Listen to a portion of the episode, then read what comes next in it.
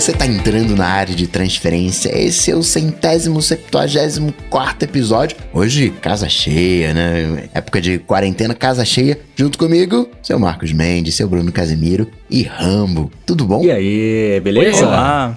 Coca, antes de mais nada, parabéns por ser um pai de um filho de 9 anos de idade, agora Obrigado, se completou esses últimos dias, né? Aê, Coca Tech, olha 9 só. anos no ar. Parabéns, bem bacana mesmo, conquista enorme. E saiba que, de certa forma, se não fosse por isso, nenhum de nós estaríamos aqui hoje fazendo esse mais esse do DT. Então, legal e parabéns. Obrigado, obrigado. É, é, é, fiquei sem palavras. hein?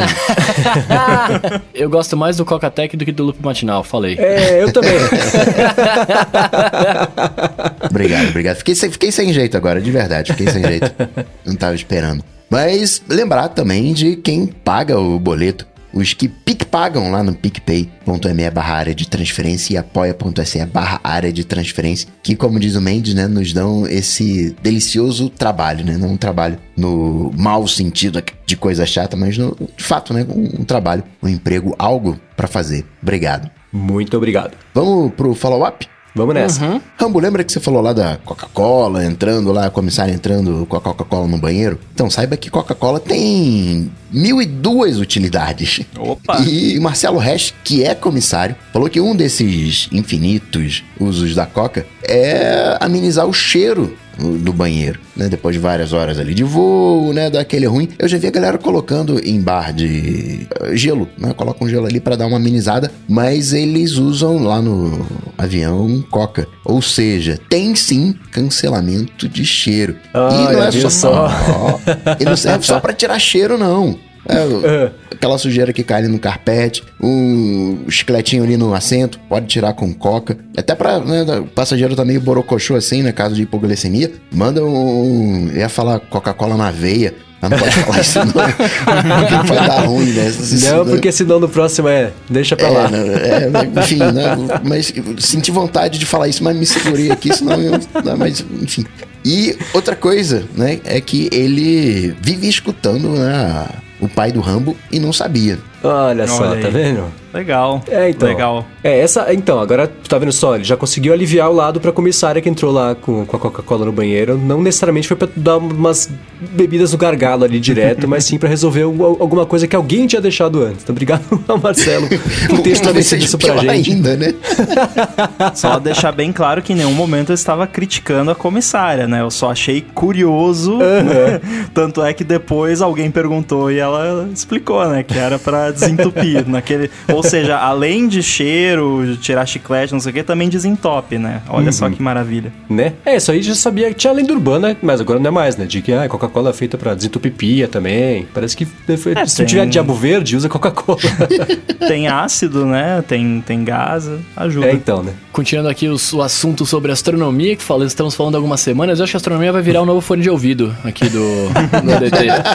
É, o Kotlinski tá falando aqui que ele curte né, astronomia desde criança e diz que ele nunca teve um telescópio, mas que ele começou a, a se interessar vendo documentários e olhando pro, e olhando pro céu à noite e tal. É, falou que a maior emoção do mundo quando ele viu a Via Láctea pela primeira vez. Cara, eu posso falar, a minha, é, eu, eu, eu, eu, eu sou, como que eu posso dizer? Eu não, não sou um entendedor, eu sou um simpatizante da astronomia, digamos assim.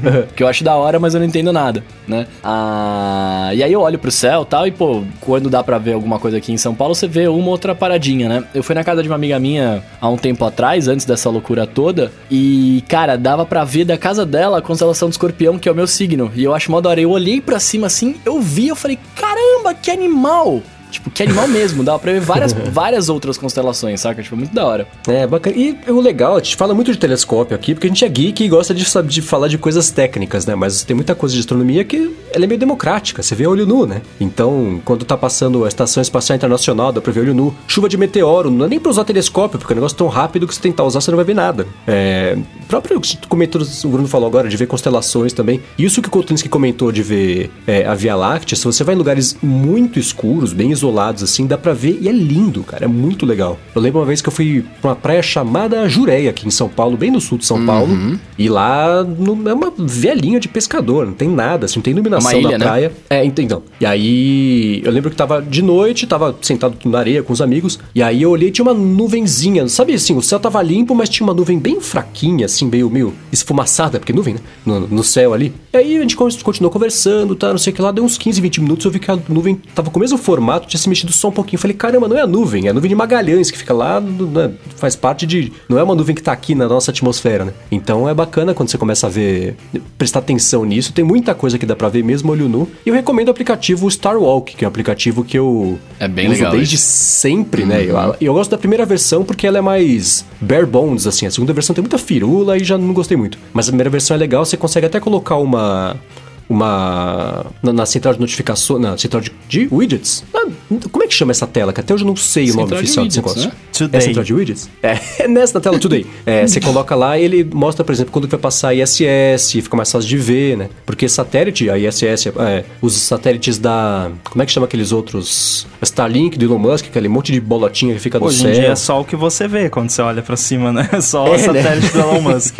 Basicamente. Então dá pra ver isso aí tudo olho nu quando passa. É super legal, né? Uma bobeirinha, mas que é. E ajuda até a empolgar a querer saber mais sobre o assunto também, porque é bem divertido. Eu confesso que parte de mim acha que é. é- não dá pra acreditar, né? Que você vai tirar uma foto de um lugar, entre aspas, todo escuro, né? Do céu escuro e saia aquela beleza de foto. Não tô falando das fotos da NASA. A foto da NASA tem uma série de filtros, né? Eles realçam muitas coisas, mas com câmerazinha padrão ali, mexendo na exposição, você consegue pegar essa, é- essa nuvem, né, essa Via Láctea. Os antigos já tinham percebido, né, que era Via Láctea, né, que era essa coisa, essa massa leitosa. É, então, exatamente. O nome vem daí. E é engraçado porque, por exemplo, você pega tribos indígenas, antes, a, a gente tem as constelações. Primeiro que no hemisfério sul elas são de ponta cabeça, porque elas foram mapeadas no hemisfério norte pelos gregos. E aí eles viram os desenhos. Por isso que a gente olha pro céu e não entende muito bem. Por que, que é, sei lá, escorpião? Por que, que é. é, Porque tá de ponta cabeça. Fazia sentido pra eles no hemisfério norte, né? E aí você pega, sei lá, os aborígenes e os próprios índios do Brasil também, eles faziam um mapeamento de constelações ao contrário, porque era tão escuro. Então dava pra ver tanto o céu e tantas as manchas da Via Láctea e tudo mais, que eles conseguiam enxergar os desenhos onde estava mais escuro. Então a constelação da Ema, sei lá, é onde é, era só a parte negativa ali de onde tinha menos luz da Via Láctea. Então na Austrália é a mesma coisa. Então é, é- sei lá, é, é bacana esse assunto. Poderia falar sobre horas a respeito disso aqui. Ó, e um follow-up em tempo real aqui, o Michel Pfeiffer falou que agora só tem o Star Walk na App, o Star Walk 2 na App Store, o que é uma pena, porque assim, vale baixar, experimentar, não sei se, se, se não gostar, pedir reembolso, sei lá, que ele tem compra interna também para liberar algumas outras coisas, mas sim, só tendo o 2 é melhor do que nada, mas ainda assim, quem tiver um guardadinho ali no, no aparelho, é, vale usar talvez um pouco mais, porque, sei lá, ele é mais, mais completo, eu acho, não sei. É, eu, eu usava o Starwalk 1 também, eu gostava dele. Ah, mas a gente tá falando desse assunto de astronomia e céu e constelação. Vocês viram que uh, teve um meteoro que explodiu entre São Paulo e Minas Gerais? Não, quando? Ah, cara, eu recebi a notícia hoje de manhã. A notícia era, a manchete era meteoro mais brilhante que planeta Vênus explode sobre São Paulo e Minas Gerais. Aí tem uma foto de um de um rasguinho assim bem comprido pra ver. Uhum. E eu fiquei meio triste, eu falei, cara, o meteoro explodiu, coronavírus, a gente tá chegando perto do fim do mundo. Será que é assim que os dinossauros estavam se sentindo quando eles viram a, a parada, tá ligado? Acho que não, porque não tinha Facebook para deixar as pessoas mais ansiosas ainda. Mas dá pra ver um rasgo bem grande assim no céu. É bem da hora essa, essa imagem. Vou deixar o link da notícia pra vocês verem aqui. Segundo o follow-up em tempo real, mudou tudo. Tem Star Walk 1 sim na App Store, então podem baixar Olha! tranquilamente. O link tá aqui na descrição. Agora, Mendes, esse seu faniquito aí de alinhamentos, câmeras e afins, o Peterson falou que foi espiar o A50 dele e não é que uma das câmeras realmente está deslocada? Pois é, tipo de coisa que nunca mais dá pra desver. Sinto muito, Peterson, e todo mundo que vai dar uma espiadinha na câmera agora vai ver que talvez esteja um pouquinho desalinhada. É que a Samsung, especialmente, sempre teve muito pouco esmero com esse tipo de coisa, né? Eu sempre comento aqui que aquela parte de baixo, que tinha as caixinhas de, de, de som, os parafusos, a entrada de cabo, tudo desalinhado, tudo meio torto ali. Então nunca foi bem o forte da Samsung prestar muita atenção nisso aí. Mas que bom que aparentemente eles estão mudando. Agora, sobre na semana passada, passada, né? Pergunta do Dr. Divergir dos microfones, que ele quer começar a fazer um podcast. O Paulo Branco, lá de Portugal, falou que ele começou um podcast recentemente chamado 24. Deixa aqui na descrição do episódio pra quem quiser dar uma espiada. E se você que tá escutando o DT também tem um, um podcast, manda pra gente que a gente comenta aqui nas próximas semanas para fazer mais ainda os podcasts entre nós mesmos aqui circularem, todo mundo conseguir conhecer coisas bacanas e coisas novas. Muito bem, ó. Seguindo aqui, a gente falou na semana passada também, né, do, do lance do, da vontade do Rambo de ter uma bike elétrica, né? E o Peterson, que é o mesmo que fez o comentário anterior, ele falou que ele usa uma bike para ir trabalhar, né? E na, nas folgas ele chega a fazer 100 km de pedal, cara. Ele pedala 100 km. E ele falou também que ele tem quase certeza que as bikes elétricas são o futuro da mobilidade urbana. E que quem tem uma não se arrepende, cara. E eu concordo plenamente. Vai chegar uma hora que você não vai ter o que fazer. Assim, transportes menores, individuais, vão ser a salvação. Pô, obrigado aí. Validou a minha intenção, né? Então, quando eu eventualmente fizer esse investimento, eu vou me sentir mais validado. É, então, eu fico pensando nisso, assim, né? Curioso como. É, é que se- é tudo bem que tem negócio de cidade grande ser diferente de cidades menores, cada um tem uma necessidade bem específica, especialmente da parte de, de planejamento urbano, né? Mas eu penso como no, pra, pra, pro grande mercado de consumo, como a Tesla chegou. Foi a última que acho que chegou bem no limite ali entre as pessoas terem o sonho de terem um carro e sacarem que não precisam ter um carro, né? Então, tudo bem que com o carro autoguiado, a a necessidade de dirigir diminui, então a pessoa pode comprar pra ter um. É que nem ter a bike elétrica, né? Um jeito um pouco mais fácil e cômodo de se locomover do que pegar uma bike é, que não seja elétrica, então ter um carro ali que tenha que ficar dirigindo de verdade. Mas é, é, eu concordo em parte que o futuro seja da, da, da- a bike elétrica. Sim, o futuro certamente não são carros, felizmente. né? As cidades vão voltar a ser das pessoas. Mas é, é, é, o futuro acho que é de locomoção é, é- é múltiplo. Tem a parte da bike, tem a parte do, do, do pedal, tem a parte do transporte, tem o pessoal que vai continuar usando o carro, o próprio carro de aplicativo também. E eu acho que é mais legal assim, porque aí vai ter espaço pra todo mundo, vai ter cidade pra ser usada por todo mundo. Né? Tem coisa mais deprimente do que estacionamento, que é um espaço super perdido na cidade pra sempre, né? Então acho que é, é, é mais é, é por aí, é bacana ver as opções e as pessoas adotando as opções todas também, que é uma coisa bem importante pra que esse tipo de coisa funcione, né? Eu sempre que eu vejo, assim, a pe- pessoa ter um carro, eu sempre acho um desperdício, assim... Não tô criticando ninguém, todo mundo tem, né? Não tô falando que não pode ter, mas eu, pra mim, eu acho um desperdício. Você ter um negócio gigantesco, pesado, que você vai ter que deixar parado, vai ficar parado a maior parte do tempo. É, por exemplo, o meu apartamento tem vaga de garagem. Tá alugada a minha vaga de garagem pra alguém que tem dois carros, que a pessoa tem a vaga de garagem, né? Então, pelo menos por não ter carro, tem essa vantagem. É, mas uh, tudo que eu ouço, assim, os meus amigos que, que tem carro falar do carro, ah, tive que levar o carro porque deu problema não sei o que, ah, e tomei uma multa não sei aonde, ah, fui não sei aonde, não consegui estacionar, arrombaram meu carro. Aí eu, eu só vou anotando na listinha, né? Razão para não ter carro, número 1 milhão 400, né? Porque, tipo, tem tantas razões pra você não ter que eu até hoje nunca tive e continuo não pretendendo ter. É, então, a bateria do meu carro acabou em março do ano passado. Até agora não fez a menor falta. Ele continua na garagem, certamente agora com os pneus murchos e completamente irrecuperável. Mas tudo bem, de novo, é São Paulo, tem mais opção do que se eu morasse numa cidade um pouco menor, com um pouco menos de estrutura pra fazer esse tipo de coisa. Mas. E eu fiz a conta, né? Agora é, eu tenho a comprovação de que um ano inteiro andando de transporte público quando bastante e Uber de vez em quando, ou um pouco mais, um pouco menos, dependendo do que está fazendo, sai bem mais barato do que manter um carro. Porque, porque além de combustível, manutenção e PVA, sempre tem um gasto a mais. Manutenção que eu digo, a normal, né? Sempre tem um gasto a mais, acontece alguma coisa, você toma uma multa. Por ser irresponsável ou não, às vezes toma uma multa. Então o gasto que você tem com o carro é muito maior do que se você, numa cidade grande, com estrutura, é, desistir do carro e andar só com o transporte público e, e dividindo isso aí com, com Uber, bicicleta, a pé, né? Que eu gosto muito de andar. Então, pelo menos por aqui. Pelo... E de novo, minha situação é que eu trabalho perto de onde eu moro, né, o, meu, meu, meu, o meu núcleo de movimentação é um pouco mais restrito. Se tivesse que cruzar a cidade inteira todo dia seria diferente. Ou mudar de cidade todo dia, né? Dirigir de uma para outra seria diferente. Mas é louco como, pra mim, pelo menos, tem funcionado tão bem de não ter carro que faz um ano que ele tá lá parado e eu só não vendo por preguiça de ter que resolver. Porque se fosse mais fácil, tinha vendido já o carro também. Eu adoraria vender o meu, cara, mas infelizmente eu, eu não posso.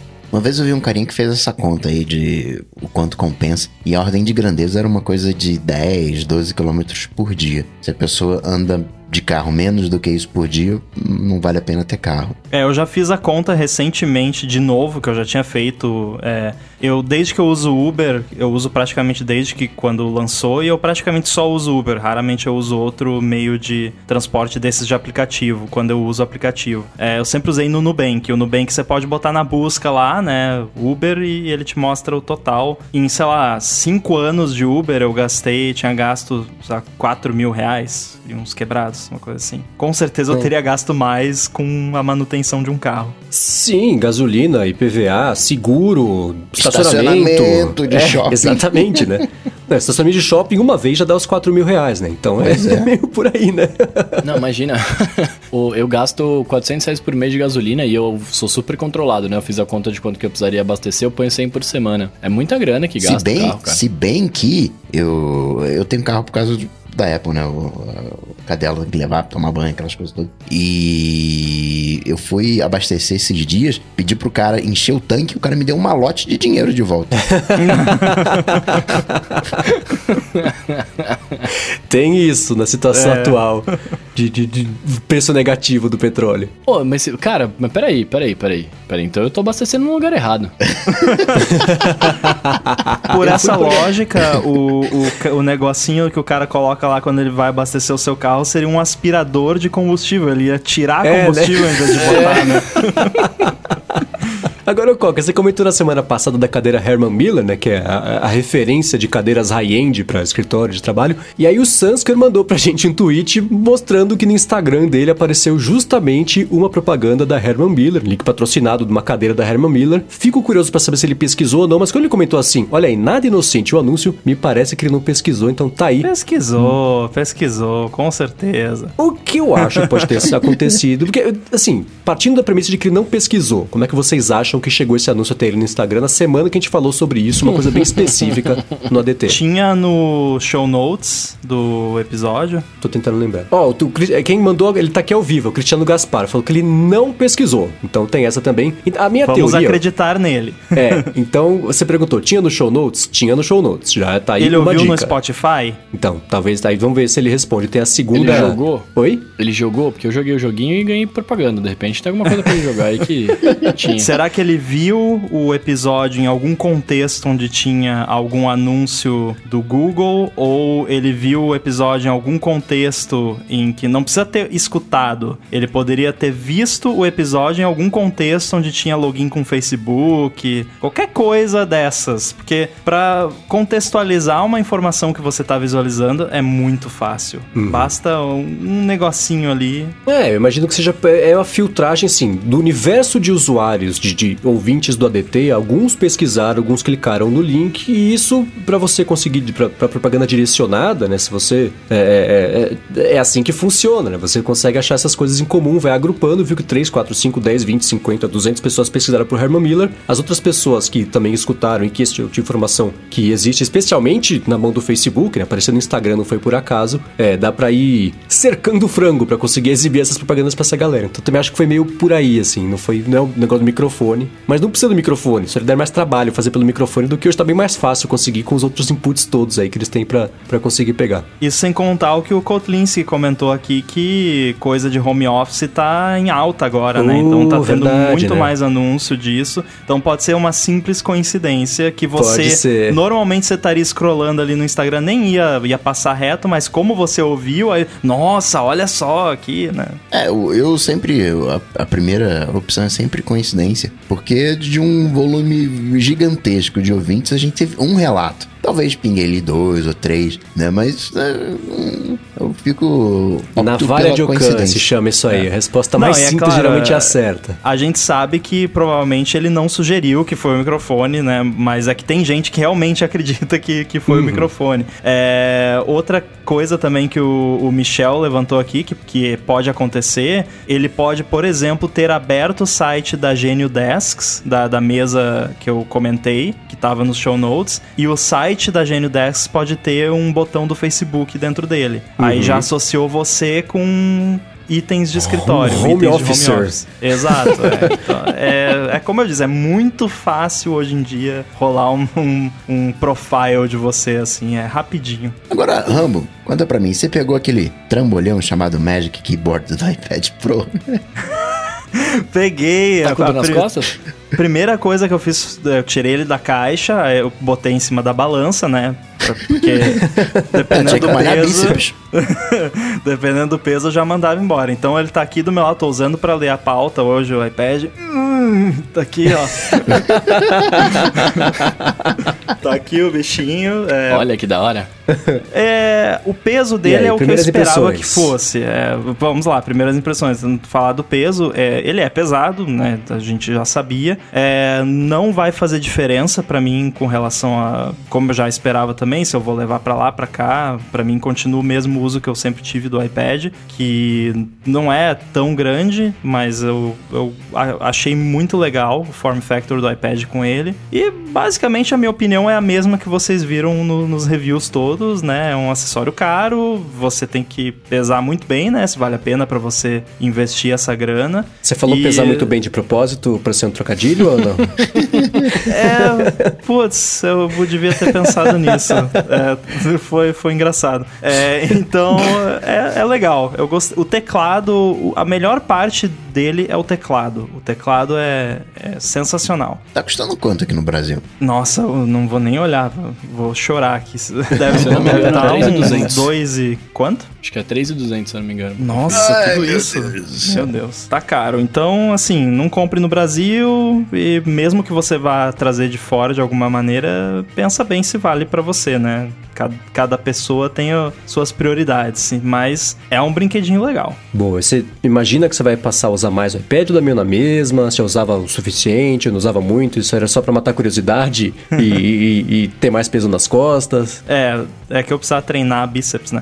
É, como eu, assim, eu não sou uma pessoa que usa o iPad pra tudo, também não sou uma pessoa que usa o iPad pra nada. Eu tô bem, assim, no meio termo. Eu uso muito ele principalmente quando eu vou escrever sem ser código.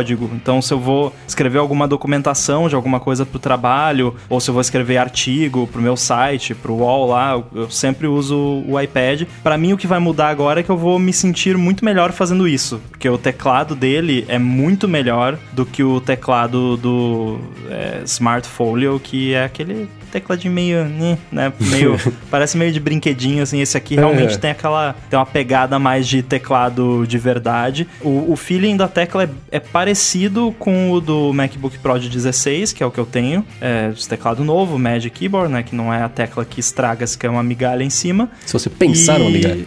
É, eu até achei um pouquinho melhor, é, porque ele tem um pouco mais aquele esquema que eu gostava do, do teclado borboleta dele ser mais, parece mais firme, né? Tem um, um toque mais, mais firme, assim. Não é tão... é, as teclas são menos moles, basicamente. Sim, Esse negócio da moleza das teclas é engraçado. Eu lembro quando a Apple apresentou a primeira geração do teclado borboleta, que ela publicou aquele vídeo que era uma espécie de uma câmera macro, só que grande angular, que mostrava as pessoas digitando no teclado. E parecia que as teclas estavam em cima de uma geleia, assim, elas estavam balançando fora de centro loucamente, tudo meio torto, assim, a pessoa digitava. Parecia que tava aquele jogo QWOP, que pessoa- o, o personagem vai andando todo torto, era a pessoa digitando, assim, era muito engraçado. E eu nunca senti incômodo sobre isso, eu nunca nem tinha reparado nesse tipo de coisa, né? Acho que eu- até hoje a única tecla que. É, depois que a Apple fez isso aí, comecei a perceber na- na- no apertão desigual das teclas, é a barra de espaço, que, claro, é enorme, né? Mas nunca foi um problema esse negócio das teclas. é, é, é, sei lá, balançantes, nunca me chamou atenção, mas eu, eu fico curioso pra saber como é que seria a adaptação pra passar a digitar só em tecla assim. Seria muito diferente da tecla que tem hoje, que eu uso até hoje, que é essa de 2015. Mas e, e o trackpad, como é que ele se comporta? É, ele é igual ao, ao Magic Trackpad? Tipo, o 2 que a gente tem? Bom, pra começar, ele é bem menor, né? É, Hum, por- uhum. Até porque, ainda mais porque o meu iPad é o de 11 polegadas, então, ele, né, não, tem, tem que caber o Ah. trackpad ali. Pra quem é uma tá touch bar que você assistindo... tem aí, então. É, pra quem tá assistindo, eu posso para até. Vai ter spoiler da pauta aqui, mas eu posso até comparar aqui o tamanho, se, se eu não deixar cair nada, não quebrar as coisas aqui. Mas, ó, não, vai É, ficar horrível essa comparação, mas é o. Não, mas é bem. É, É, tipo, bem... o, o trackpad é três vezes. o- Nossa! é uma uma, uma, uma bela de uma diferença, né? É, levando Então- em conta o jeito do Coca de medir as coisas, é um oitavo do tamanho de uma cabeça, mais ou menos. É tipo isso. por- Tamanho por de uma boca. É uma diferença considerável. É, então, o trackpad é menor, mas não, para mim não é algo que, que, que chegou a me incomodar. Eu configurei a velocidade dele mais rápida, né, lá nas preferências, porque a velocidade padrão do trackpad da, da Apple é muito lenta pro meu gosto. E, e o tipo de movimento que você faz no, no, no uso do iPad não é o mesmo que você faz no uso do Mac. Geralmente você faz coisas menos precisas, então um trackpad um pouco menor não chega a atrapalhar. O clique dele é bem gostoso, é, é físico mesmo, né? E você clica em qualquer lugar. E a textura, vamos comparar, a textura é no dedo parece a mesma entre ele e um MacBook Pro. é, pô, tô curioso pra mexer. Eu tava lendo a documentação do, da Apple e lá fala que o, o teclado retroiluminado foi desenvolvido pra galera usar no escuro, principalmente na cama. Né? E aí eu fico pensando, né, eu que uso nessa situação, ele apoia legal nas pernas, porque o retroiluminado, quando tem luz, ok. Mas se você estiver lá no quarto de noite escurão pra digitar sem, aí você tá em cima da cama, apoia no, na perna. Fica firme. Fica, eles, você só não pode. Uma coisa que eu já fiz algumas vezes com o MacBook grande, não, porque fica meio desengonçado, mas com o MacBook pequeno de, de 11 ou de 13 polegadas, às vezes numa perna só, dependendo do, do calibre da sua coxa, você consegue. numa perna só você já apoia, né, o computador. E nesse caso aqui, é, o ideal é você apoiar nas duas, bonitinho, né? Tem, tem que ter uma certa postura, mas não, não fica não é mole, desconfortável, né? não. Fica de boa. E ah, o que chama atenção, e, e eu acho que foi aí que, que rolou esse trade-off dele ser tão pesado, como o pessoal falou, que é a estabilidade dele, né? Pra ele não ficar muito bambo, né? Em, em qualquer que seja a situação. Fica como se fosse um notebook, né? Se você ficar meio. No caso da cama ali, né? Se você ficar meio torto, ele mantém lá a inclinação, né? Fica tudo travado, fica tudo estável. Sim. E na mesa, você tá, sei lá, tá digitando, beleza, e você toca na parte de baixo ali da tela, que é a parte que fica, entre aspas, flutuando, né? Não tem um imã grudado ali, sei lá. Na hora que você toca, ele dá uma chacoalhada, é estável, tem a impressão que vai Nada. cair. Nada? Ai, que Nada. ótimo. É, é muito firme. É, é- deve ter sido um trabalhão conseguir calibrar, assim, tipo, o quanto de força que vai tirar ele do imã, o quanto de força que vai virar, né, o, o eixo ali pra você mudar a inclinação, porque é, eu acho que eles acertaram muito bem, porque você tocando na parte, tanto na parte de cima quanto na parte de baixo da tela, ele não balança, você consegue pelo iPad ajustar a inclinação dele sem o iPad desgrudar do imã. Uh. É, até agora não aconteceu de eu desgrudar o, ele do, da- do case sem ser a minha intenção, né? Não Uhum, coloca na você- mão no Olha Bruno, não, só. hein? É, que eu falar agora. Né? Você- Não dá pra mim, mas Nas minhas queria. mãos, né?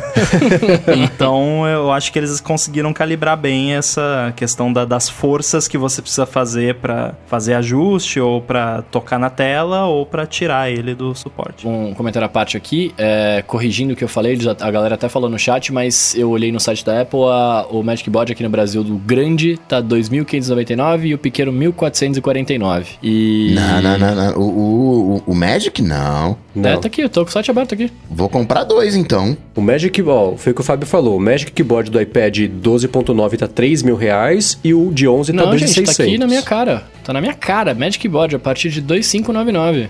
Mas é Sim. 10% de desconto à vista. Ah, então é isso? Deve ser. Ó, tá, na- tá escrito aqui, se os caras estão me enganando, aí que tá. Não, ó, 2.599 e até 12 vezes sem juros no cartão. É 2,599 pro de 11 Pro grande, polegadas. é, pro 11 e pro pro de de 11 polegadas. 12,9 é 2,999. O preço à vista do de 12,9 é 2,699. O preço à vista do de 11 polegadas é Ah. 2,339. Eu sou. Gente, eu não sei ler, desculpa. não, é porque apareceu pra mim Magic Board aí do lá. Aí do- eu vi os preços, né? Eu achei que ele tava falando dos, dos keyboards, mas é Magic Board, Smart Keyboard Folio e Smart Keyboard. Então, sim, eu me enganei, peço É. desculpas. Tá vendo? Isso aí é culpa da Apple. Problema de UX, isso. É verdade. Agora- Não, inclusive teve gente comprando o tamanho errado, né? Eu ainda dou risada quando lembro desse vídeo. O que eu quero saber é o seguinte: esse USB-C aí. Cara, não sabe que eu não usei.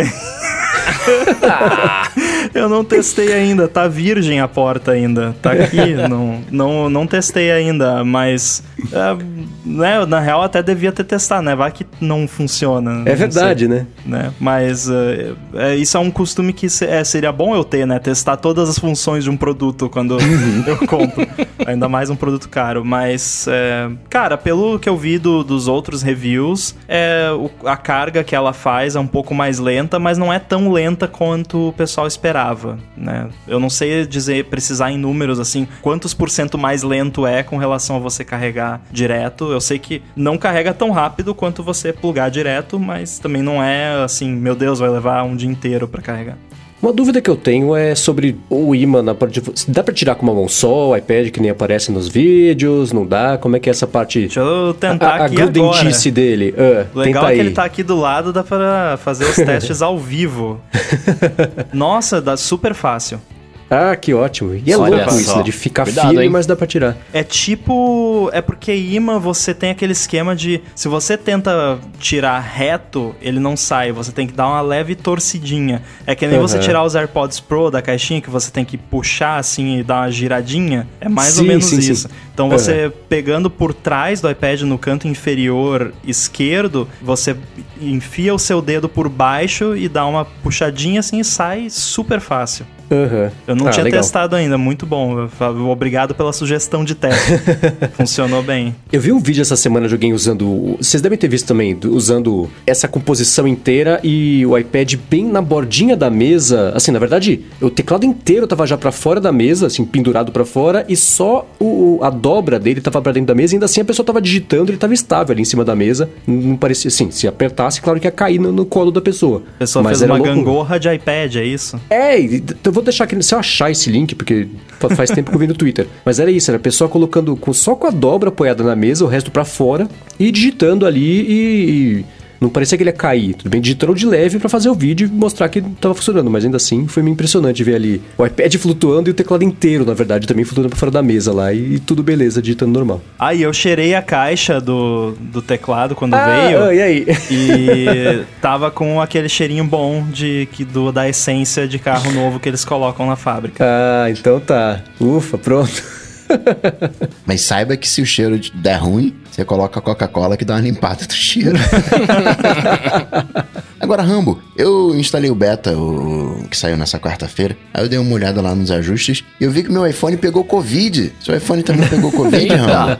Pegou, pois é. Saiu hoje o beta 3 do iOS 13.5, que na verdade é o beta 1 do iOS 13.5, mas é o beta 3 do iOS 13.4.5 que virou o iOS 13.5. Deu pra entender tudo, né? Isso é porque saiu o Xcode novo, eu vi o Felipe Espósito explicando, é isso? É, é porque quando tem API nova para desenvolvedores, precisa aumentar um número minor da versão, não pode ser só um patch, né, uma versãozinha menor ainda, né? Então não pode ser ponto alguma coisa, ponto alguma coisa, tem que ser só ponto alguma coisa. E como já tava rolando beta do 13.4.5, eu tô muito perdido nesses betas do iOS 13, porque é muita coisa.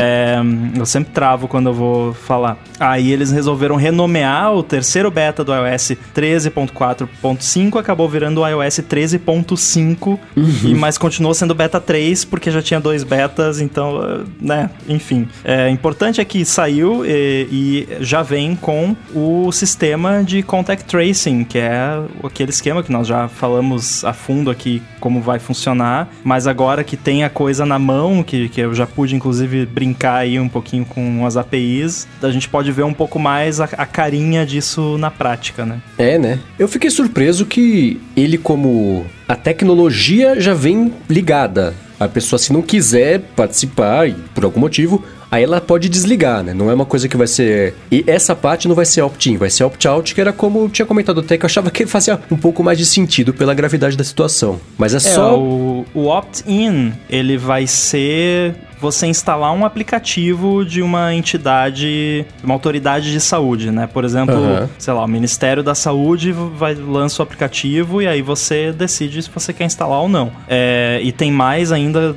permissões que você precisa dar depois isso, disso. Isso vai ser retroativo? Por exemplo, eu liguei hoje. Ele já tá coletando as informações pra de repente, sei lá, daqui uh, duas semanas, quando sai o aplicativo, digamos, do governo brasileiro. Eu instalo o aplicativo do governo. Ele vai ter esse histórico de duas semanas que eu já tô usando? Não.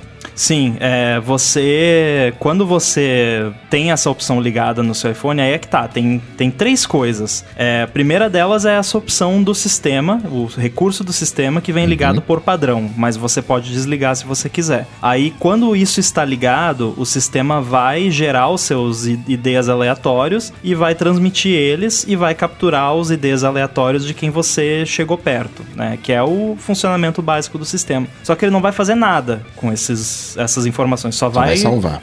ter elas ali, né? Vai gerar, vai enviar e vai coletar, só, não vai fazer nada. É, só que essas informações ficam disponíveis ali por 14 dias, como já foi descrito né, na, na implementação, para aplicativos de entidades aprovadas, e aí depois a gente pode explicar melhor como que funciona essa questão da aprovação. Aí eles vão poder é, coletar o- essas informações. É, aí tem, tem duas questões. A primeira é o aplicativo ele vai receber as informações de quem foi testado positivo. É, assim, digamos que o Ministério da Saúde lançou o aplicativo deles. Aí você vai lá, faz um teste e você testou positivo. Eles vão te dar um PIN, uma senha, que você vai entrar no aplicativo deles, vai botar lá, eu fui testado positivo, aí vai aparecer uma mensagem do sistema. Deseja permitir que o aplicativo, o Ministério da Saúde, acesse os seus identificadores dos últimos X dias. O, o X é o aplicativo que decide. Ah, eu quero da última semana, eu quero dos últimos, no máximo, 14 dias, que é o máximo que o sistema tem. Aí você, tá, beleza, permito. Aí o sistema entrega esses seus IDs aleatórios pro aplicativo, nesse caso, no exemplo do Ministério da Saúde. Você digita o PIN que eles te deram, a senha, e aí ele envia esses IDs aleatórios para um banco de dados do Ministério da Saúde, que vai ter lá, ó, esses IDs aqui é uma pessoa com Covid. No aplicativo da outra pessoa, do Marcos, que tá, não passou perto de você, digamos, ele vai baixar esse banco de dados, ele vai ter o, ele pode pegar os IDs do Marcos e aí ele vai bater, ó, teve em contato com esse ID aqui, o ID do Marcos ele não precisa enviar para esse banco de dados, ele só precisa bater localmente no device do Marcos se ele entrou em contato com esses IDs que testaram positivo. E aí, se for o caso, ele vai mandar uma notificação pro Marcos, ó, você esteve em contato por s- ah, X minutos com uma pessoa que testou positivo para Covid, fica em casa. É mais ou menos assim que, que funciona a brincadeira. Então, esse, esse switch do sistema, ele é o- a funcionalidade básica, ele é um, um master switch, né? Se você desliga ele, acabou. Desliga geral, não, você não tem funcionalidade nenhuma, você não participa do, do esquema de forma alguma. É, você me explicou de um jeito que eu acho que ficou bem claro hoje à tarde, que é isso. É como se fosse serviço localização. Você desliga isso ou deixa ligado o serviço de localização do iPhone normal, mas cada aplicativo que quiser é, é, ter acesso à localização tem que permitir também aplicativo por aplicativo. Então tem esse Master Switch que desliga tudo, ou app por app também ele permite. E, e é, é curioso, né? Porque é, é, é- essa parte. Eu achava que tudo tinha que ser opt-out, porque né, é, o, é o negócio da saúde e a seriedade. Mas acho que eles tomaram. Tem, tem muita etapa, eu acho também. No negócio de ah, você recebe o PIN, você coloca o PIN no aplicativo para não sei o que lá e subir. Acho que tinha que ser um pouco mais automático para fazer essa, essa, essa informação circular mais rápido. Cada vez que você coloca uma etapa a mais, você vai afunilando a quantidade de pessoas que de fato vão chegar até o final. Fala, putz, tem que entrar lá e colocar o PIN. Ah, deixa pra lá, não, que tem mais o que fazer. Tem que me curar. É, o problema, é, o problema desse, de- nesse caso seria você ter informações inverídicas, né? Se qualquer pessoa pudesse chegar lá e falar, eu tenho Covid, né? Tipo, sem nenhum tipo É, de então. autenticação, é, fica complicado. Mas eu concordo que é, eu acho que é o melhor que dá pra fazer com o mínimo de mínimo de comprometimento de privacidade possível. Que existe um, um comprometimento, como o Coca falou já no, naquele episódio, não deixa de ser um, um comprometimento, né, da, da privacidade mínimo, tipo, assim, é minúsculo, né, mas é um comprometimento, então tem que ter um opt-out, tem que ser uma coisa controlada, é, mas é um caso no qual eu concordo, por exemplo, eu não vou desligar isso aí. Eu, eu gostei da ideia, vou, vou usar né, nos meus dispositivos, mas não deixa de ser né, um comprometimento e por ser, tem que ser algo muito bem pensado para uhum. Porque imagina, né? Se qualquer um pudesse entrar lá e botar, ah, eu tô com Covid. Aí, pum, né? Dispara alerta para tudo que é canto falso, né? É, é o que eu falo, que sempre tem um idiota, né? Então Exatamente. seria o idiota dessa situação, né? You can have nice things, né?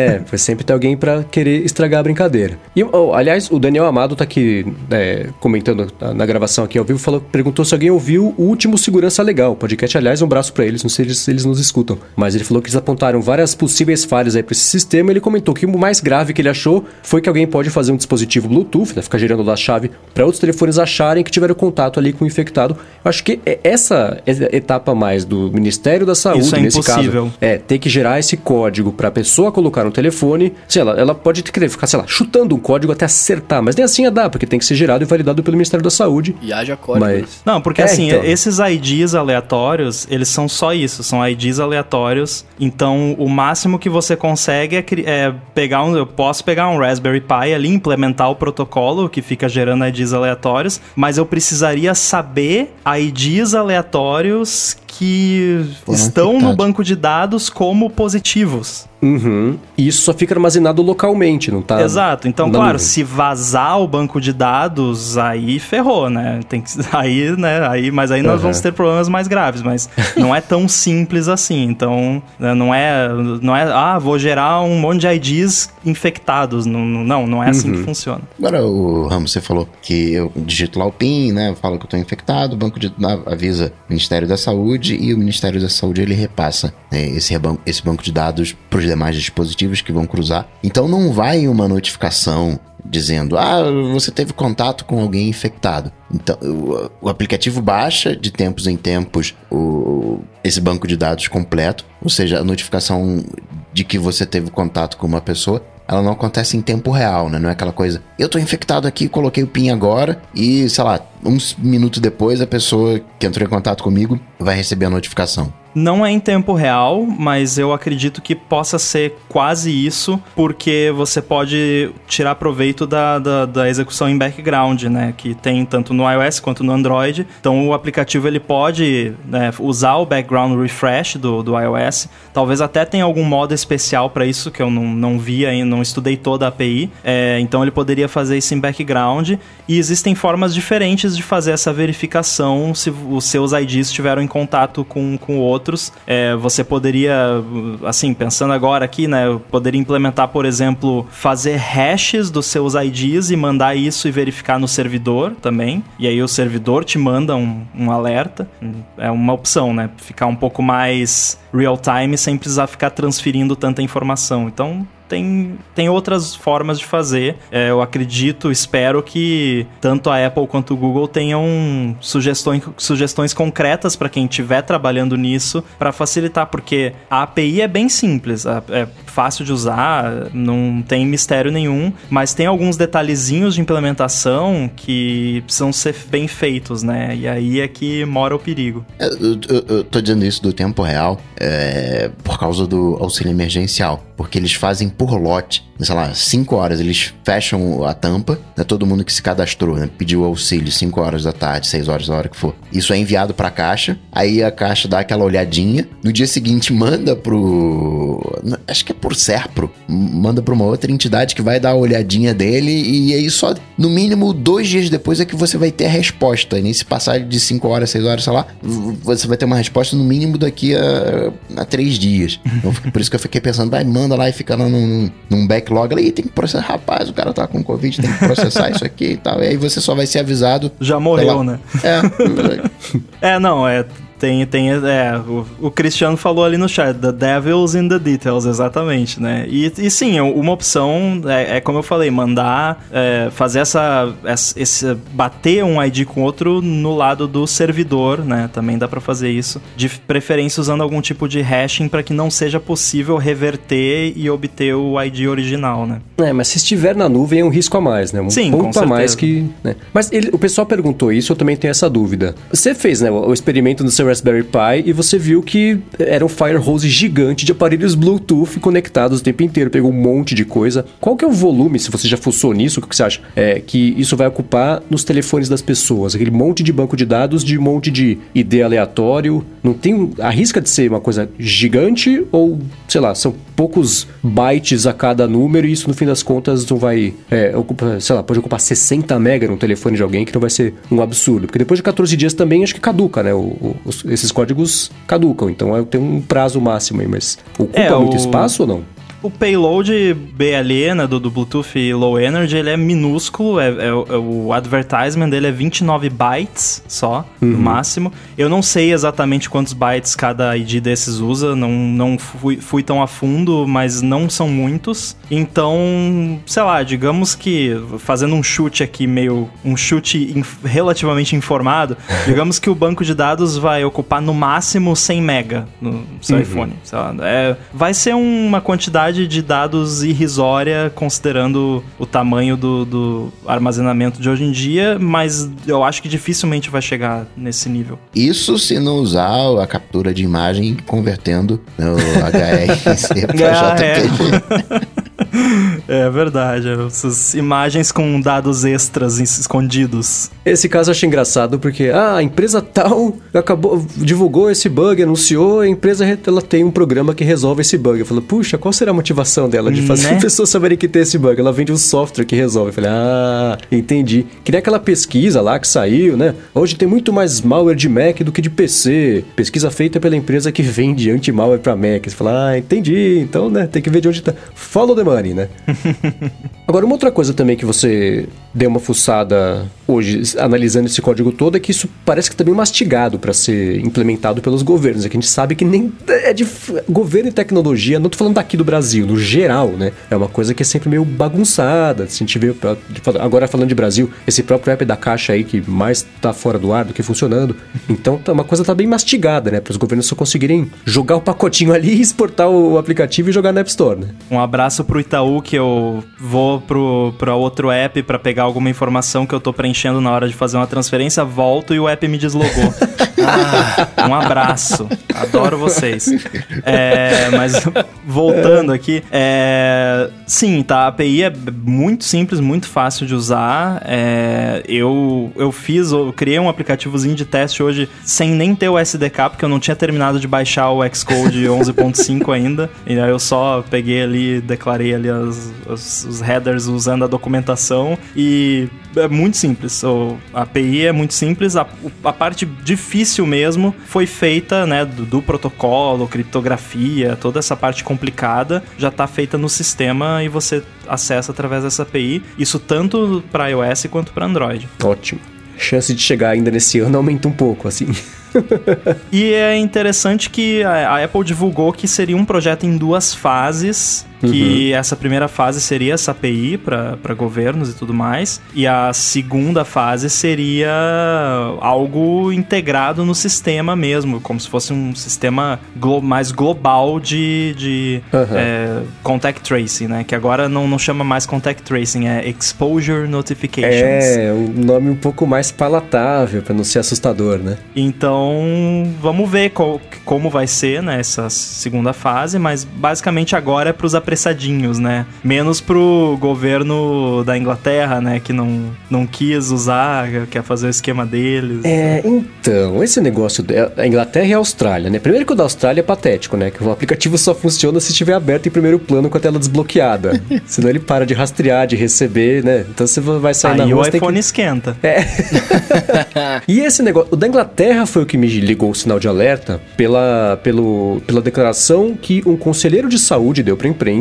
Ele não percebeu o que ele falou ali, mas ele falou o seguinte: ah, a gente tá fazendo o nosso próprio aplicativo aqui pra gente poder ir adaptando o aplicativo, evoluindo conforme a necessidade for evoluindo também. Eu li isso como pra gente poder continuar usando depois que acabar o, o- o vírus, né? Do que é alguma coisa que não vai dar pra acontecer no- com essas APIs da Apple, do que eles falaram. Acabando esse negócio, a gente vai desligar. Vai continuar existindo, a estrutura vai existir, mas o funcionamento vai parar, vai apagar as luzes e ninguém vai mexer mais, porque né, eles não vão mais possibilitar o, o tráfego de dados. Disse o Bruce Wayne quando falou pro, pro cara lá do que desligava as paradas, né? É, então.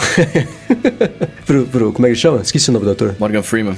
Morgan Freeman, exatamente. Então acho que a Austrália, especialmente a Inglaterra, estão fazendo a própria solução, porque aí não correm o risco de ficar sem esse pote de ouro que as pessoas não têm instalado no telefone. Se, se a hora que passar essa hora que passar essa epidemia, eles vão querer fazer, ah, a gente pode usar agora esse aplicativo para continuar tendo esse tipo de informação, vai saber quais os, os passos de segurança e que tipo de dado está sendo coletado, diferentemente da, das APIs da app do Google que são é, bem explicadas e outros. Estão terceirizando o desenvolvimento desses apps, né? Meu o da Austrália foi uma Deus. empresa chinesa, eu acho que fez, e Meu do Reino Unido, Deus. sei lá.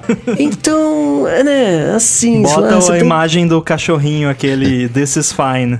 É, exatamente, né? Então, é, terceirização do aplicativo importante desse, que vai saber que tipo de dado está coletando, né? Então, é aquela coisa. E quando a gente falou sobre isso desde a primeira vez, eu toda vez que eu me escutava falando sobre isso, eu pensava, por que você não falou que é? Eu confio nos meus dados 100% à Apple, porque já faz um tempão que eles vêm se colocando restrições de privacidade para não ter nenhum tipo de problema, e até agora não teve. Eu confio até não poder mais confiar. Não quer Então- dizer que eles nunca fizeram besteira, né? Não, já não, prevendo os comentários, né? do Sim, que já o que fizeram besteira, mas cê, nunca naquele esquema de. ah, como é que é? Tem que ver isso aí, né? Sempre. É, né? não, ó, fizemos besteira. Pega mesmo, e daí? É. E daí? É, e daí? E daí? é, E então, daí? E daí?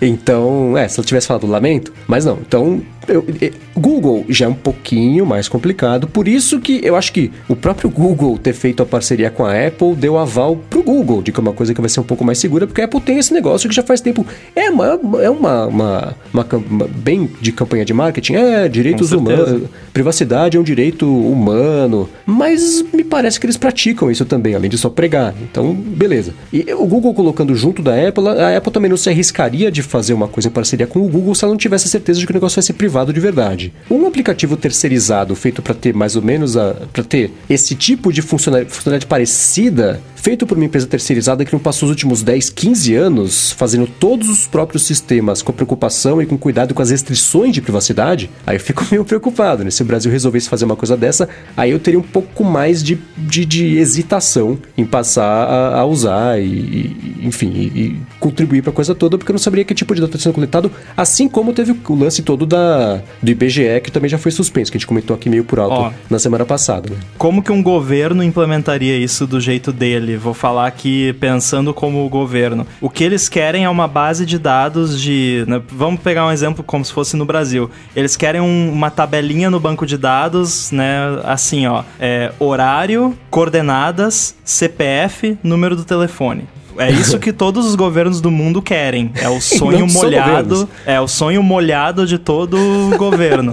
É ter uma tabelinha com essas. É, só precisa essas quatro informações, não precisa mais nada. Foram quatro, né? CPF, data, coordenadas, número do telefone. É só isso. Aí o que, que vai acontecer? Aí vai vender pra operadora, vai ter funcionário do governo stalkeando parceiros, né? Cônjuges, vai ter de tudo, né? Se, se isso acontecer. Então, que isso não aconteça, né? Pelo amor de Deus. Agora, só dando um pouco mais de contexto, lembra que Reino Unido você tem 38 câmeras em cada esquina, né? De alguma maneira eles estão acostumados com esse, vou chamar assim, de monitoramento, né? Então, para eles Big talvez Brother. seja mais é, socialmente aceitável. É, na- em Londres inteira, né? Você, por onde você olha, tem lá a plaquinha de que tá sendo close CCTV, né? O- tudo sempre filmado. O que não adianta muito, porque tem ataque, tem aquela. tem- acontecem coisas lá, né? Inclusive com mais frequência do que em outros lugares. Então você vê que.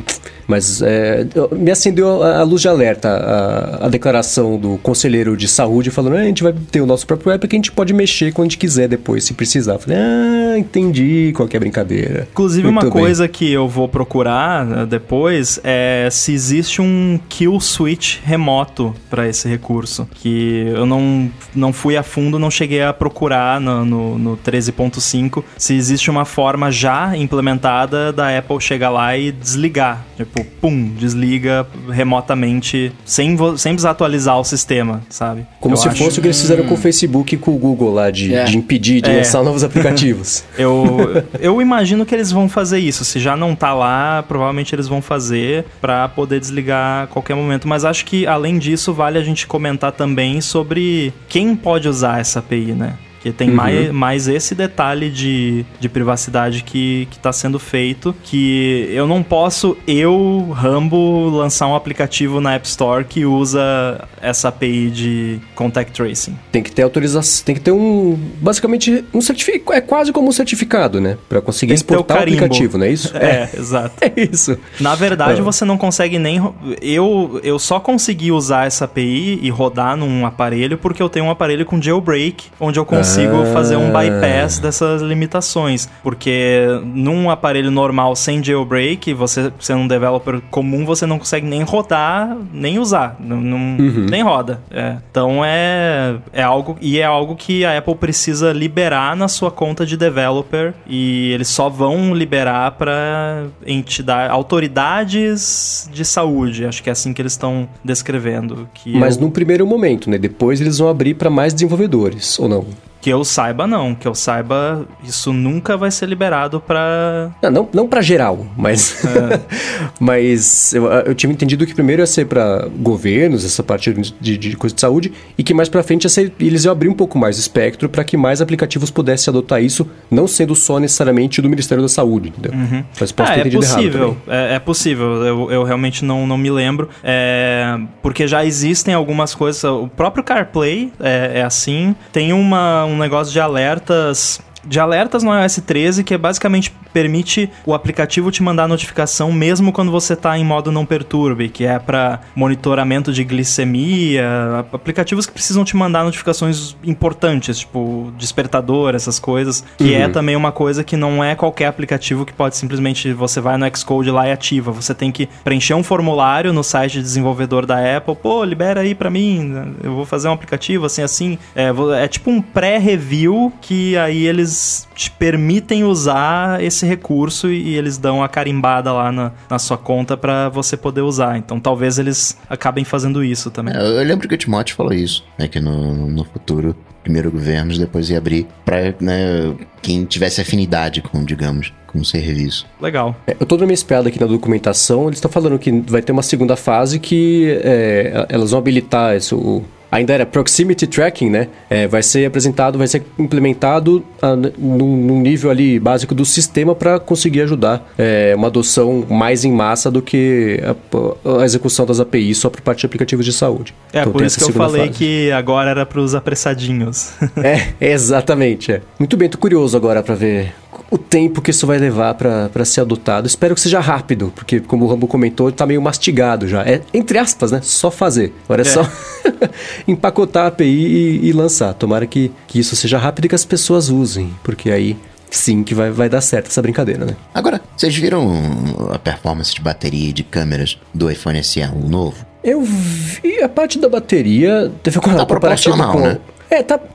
Surpresa nenhuma. Dura menos que o iPhone 11 e 11 Pro, Max. Poxa, jura? O 11 Que tem surpresa. 3 mil mAh. O SE É. 2020 é 1.800. 1841 mAh. É. E perdeu também do OnePlus, acho que 8 e do Galaxy S20, o que também são todos topo de linha. Esse iPhone SE nunca seria um topo de linha. Por outro lado, eu fiquei surpreso com a performance da câmera, né? Porque o hardware da câmera é exatamente igual ao do iPhone 8 e todas as melhorias e as, as coisas bacanas que pintaram só nessa versão, o negócio de fundo borrado e tudo mais com uma câmera só, é tudo em código. O que é aquele lance que a gente já comentou várias vezes aqui de ser a Apple se rendendo, entre aspas, né? A ideia de usar pós-processamento e fotografia computacional para fazer as fotos ficarem bacanas, mesmo não tendo a entrega de um hardware que, que, que faça isso opticamente, sei lá. Então, o que a- a- os testes de bateria não surpreenderam, os de câmera me, deixou, me deixaram surpresos e contentes de ver que o pessoal vai conseguir ter,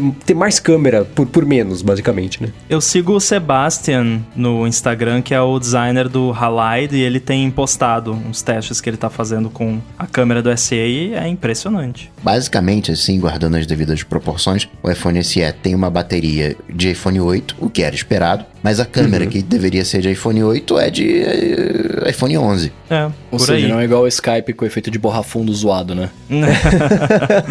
não, não. Inclusive, eu achei bem interessante o jeito que o pessoal do Halide usou para testar uh, como funcionava a- o esquema de profundidade para ver que é realmente é só, né, entre aspas, machine learning, só software. É, o iPhone SE 2, se você ativa o modo retrato e você aponta ele para uma foto de uma pessoa usando a câmera do, da Apple, ele faz o efeito de retrato, porque ele tá usando só a informação do que ele tá vendo. Ele tá entendendo a cena e fazendo a profundidade. Até teve um. O cara fez um teste com um, um negativo de filme, acho que uma foto da mãe dele, bem É. antiga, e conseguiu fazer o efeito retrato é, no negativo da foto usando. Ou seja, é até melhor em, em certos aspectos, né? Se você quiser tirar foto da foto em modo retrato, compre um iPhone SE 2. É, eu, eu gostaria que a Apple integrasse isso nos outros aparelhos também. Pra, por exemplo, eu tenho o iPhone 11 Pro, o, o Marcos também. Tem alguns casos em que o, a profundidade via software ficaria melhor do que a profundidade né, via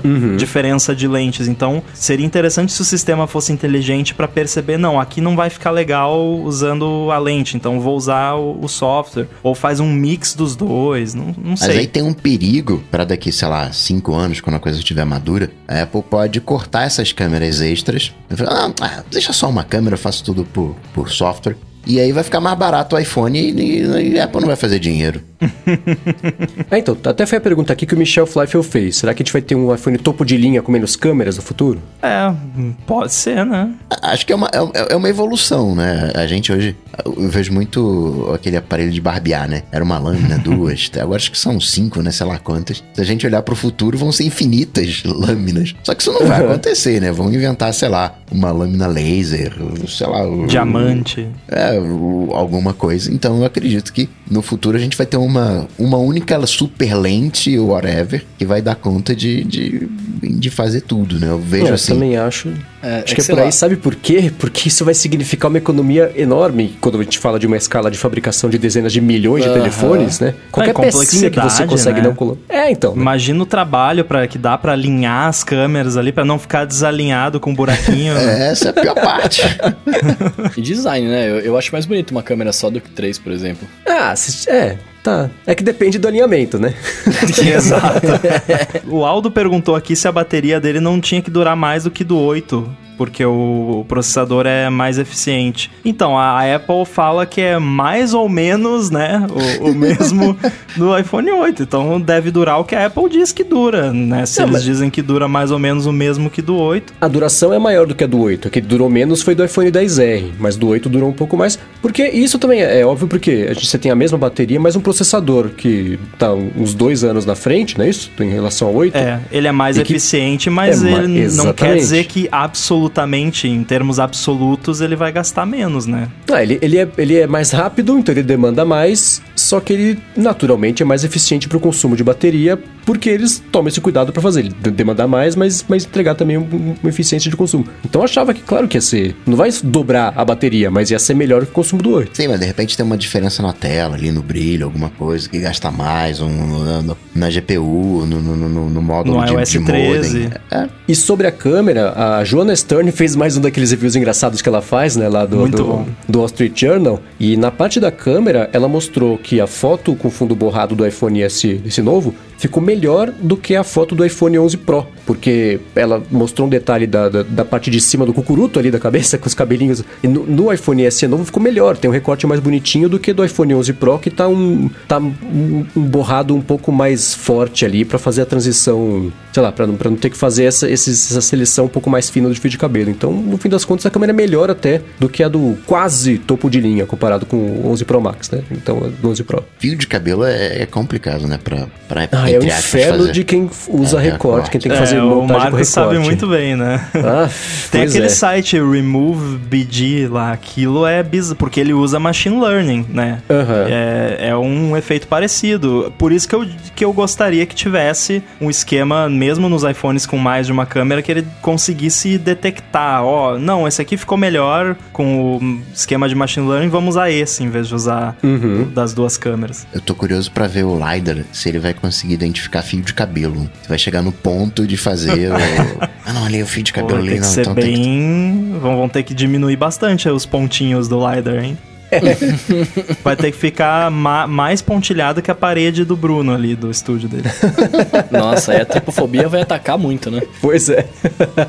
Aliás, é, eu, eu comprei um iPad pra combinar com o teclado novo. Ah, claro, Olha. né? Não esperava menos Mas- de você. Porque o buraco velho, já atrás da câmera fica muito feio. Não, o velho eu não vendi ainda, está aqui. Se interessados, eh, você sabe onde me encontrar. É, mas é, eu tô curioso pra brincar de LiDAR. Né? Eu- depois eu conto como é que foi. Boa, publica uns testes também. E o pessoal do Halide mesmo, né? Fez um- uns estudos bacanas de como é que funciona o LiDAR, fizeram né, a parte de, de, de oclusão de objeto que passa por trás da pessoa, aquelas coisas todas. Parece que tá bem bacana isso aí. É, se você é uma pessoa que se interessa por câmeras em, em dispositivos móveis, siga o pessoal do Halide. Eles têm um blog que eles publicam todo dispositivo novo da Apple com câmera diferente que lança. Eles são os primeiros a fazer todos os testes, sabe todos os specs da câmera. E esse post do LiDAR também é fascinante. Tem vários testes muito legais que eles fizeram. Então é um pessoal que vale a pena seguir. Eles fazem o Spectre também, né? Que é aquele aplicativo que eu elegi antes da Apple de que esse foi o aplicativo mais bacana do ano passado, de fato foi, né?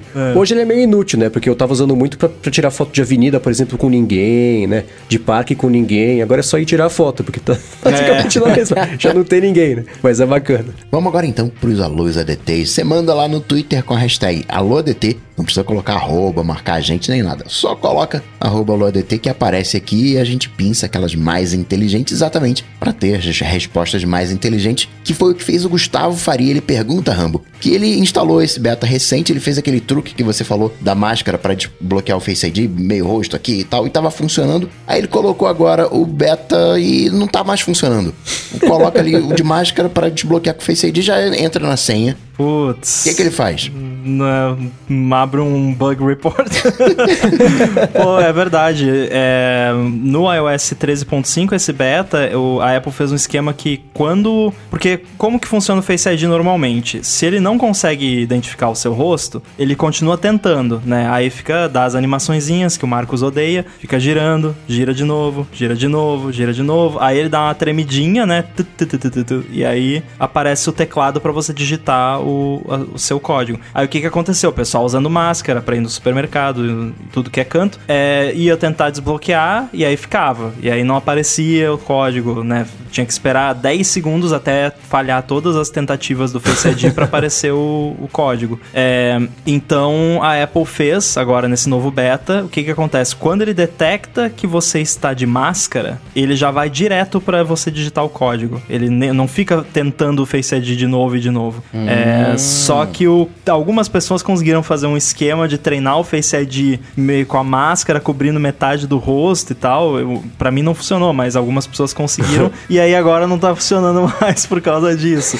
Então, não sei, talvez tem que ter um. Eu até fui procurar quando eu vi o pessoal comentando no Twitter antes de eu testar aqui. Eu fui procurar no, nos ajustes lá em Face ID se tinha uma opção, né? Tipo, ah, ir direto pro código de máscara, uma coisa assim. Podia ter, né? Podia ser só um emoji do, com a máscara que você liga e desliga.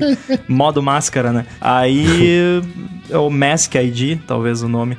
É, mas não tem, por enquanto, não tem nenhuma opção para você ligar ou desligar isso. Talvez eles coloquem aí no- nos betas futuros, mas quem tá sendo incomodado com isso por algum motivo, acho que vale reclamar lá, mandar um bug report. O Khaled Santos perguntou aqui uma coisa que eu já ia comentar, que é o seguinte: o pessoal fez o teste já de imprimir o rosto na máscara. A Não é pessoa 3D, manda foto né? dela e imprime. É, só que ainda assim não funciona porque. Não aí tem é, um 3D, né? é, tipo tipo uma foto na, na frente, então não, não funciona porque não tem o, esse relevo, né? Do nariz, embaixo do nariz, Nossa, a pontezinha, a boca. Eu tô confuso com isso. Como que é imprimir o rosto na máscara? Você vai imprimir, tipo, um pedacinho, o seu rosto em A 3 por boca, 4 a boca. Ou você imprime a sua boca e a sua Imprime só a barba parte e... que tá É, coberta pela máscara. Nossa, mas deve ser bizarro Será que você se ver- fosse, se fosse uma máscara, máscara transparente, transparente, funcionaria? Olha aí, ó. Uh, É. Olha só, Nossa. bem brilhantes pensa parecido. Mas o que eu acho, é, acho que, né, tá bem claro pra todo mundo que isso é uma solução temporária pra não dizer gambiarra, né?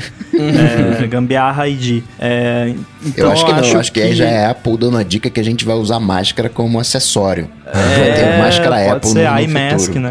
É. Mas eu acho que eles. ah, é, eu acredito que seja possível você fazer o Face ID funcionar de máscara sem comprometer muito a segurança. Da mesma forma que você tem o Attention Awareness, que Aham. você pode desativar e aí você consegue desbloquear mesmo de olho fechado. Podia ter o contrário, né? Tipo, pra ele usar só os seus olhos, só a parte que não fica tapada pela máscara. Eu acredito que seja possível. Não, acho que não vai ser tão seguro quanto o rosto inteiro, obviamente. Teria que ser algo É. que você opta, né, por deixar ativado. É, então, vamos ver, mas porque aí o que que acontece? Eles vão ter que treinar modelos, fazer toda a validação. Não podemos esquecer que é uma coisa que é usada pra fazer transação em banco, pra usar Apple Pay, daqui a pouco vai ser usado pra abrir o seu carro, então, né, não pode ser, ah, não, faz funcionar de máscara aí, não pode ser de qualquer jeito, né? Então, eu acredito que devam estar trabalhando uma solução mais permanente pra isso. A melhor solução pra tudo isso chama-se Touch ID, cara.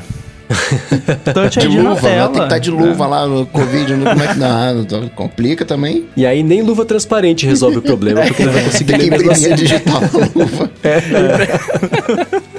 Eu acho que.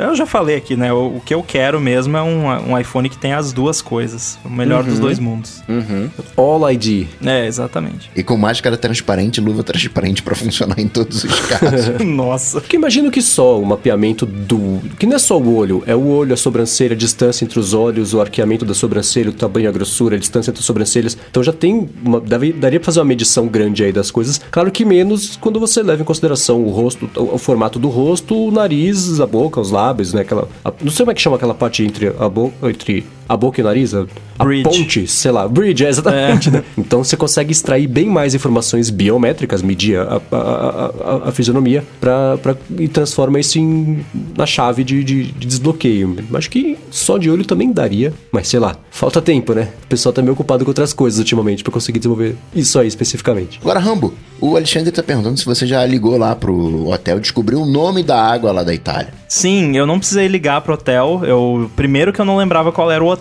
Eu só lembrava que é... eu só lembrava que era em, em Verona. É, isso se chama amnésia de turista. Aí eu abri o meu e-mail aqui, procurei pelo Booking lá, achei. Até primeiro eu perguntei pro John porque eu achei que ele que tinha feito, porque a gente tava junto nessa viagem, eu achei que ele tinha marcado o hotel, não tinha sido eu. Foi no hotel Leon Doro na em Verona, hotel muito bom, recomendo, cinco estrelas. É, Eu dou cinco estrelas, não sei se o hotel é cinco estrelas. é, five out of five. E a marca da água é San Benedetto. Mas será o Benedito? Tem que É. fazer a mãozinha pra falar.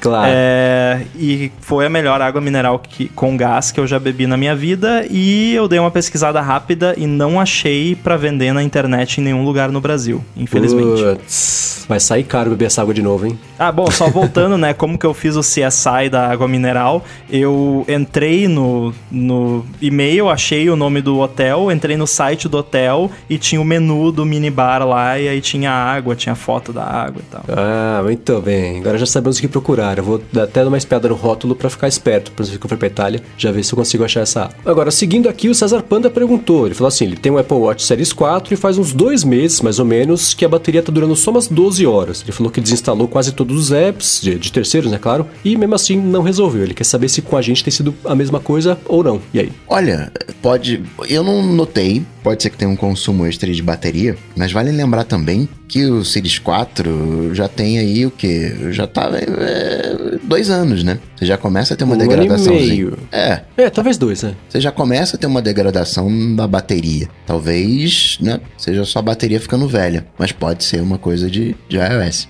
É, não tem saúde da bateria no, no WatchOS, né? Não, nem do iPad, né? É, pois é, tinha que ter, né? Pois é. Não tinha não, não tinha não. Cara, eu, eu, eu fui, enquanto a gente tava falando aqui da bateria lá em cima do EC, eu fui olhar a minha bateria do iPhone, tô com 95% e já tô noiadaço.